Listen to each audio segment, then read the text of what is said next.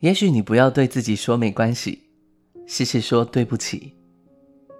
很多时候，我们都会骗自己说：“我没事，这没关系。”这是对我们自身需求的一种否认。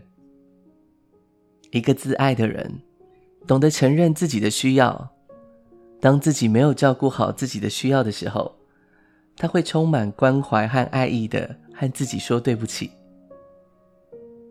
对不起，我让你受苦了。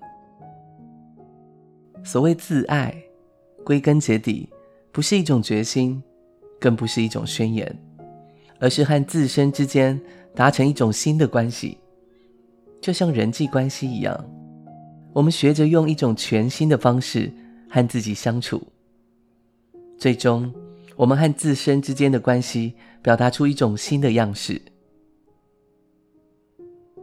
你曾经不够爱自己啊，但没关系，当初的你已经尽力做到所能做的最好了。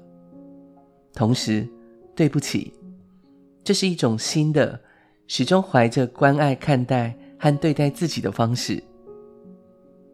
如果你觉得你希望更爱自己，你可以试试从今天起。就像对待一个你最爱的好朋友一样对待自己。首先，停止用指责的语气对自己说：“你本应该如何如何。”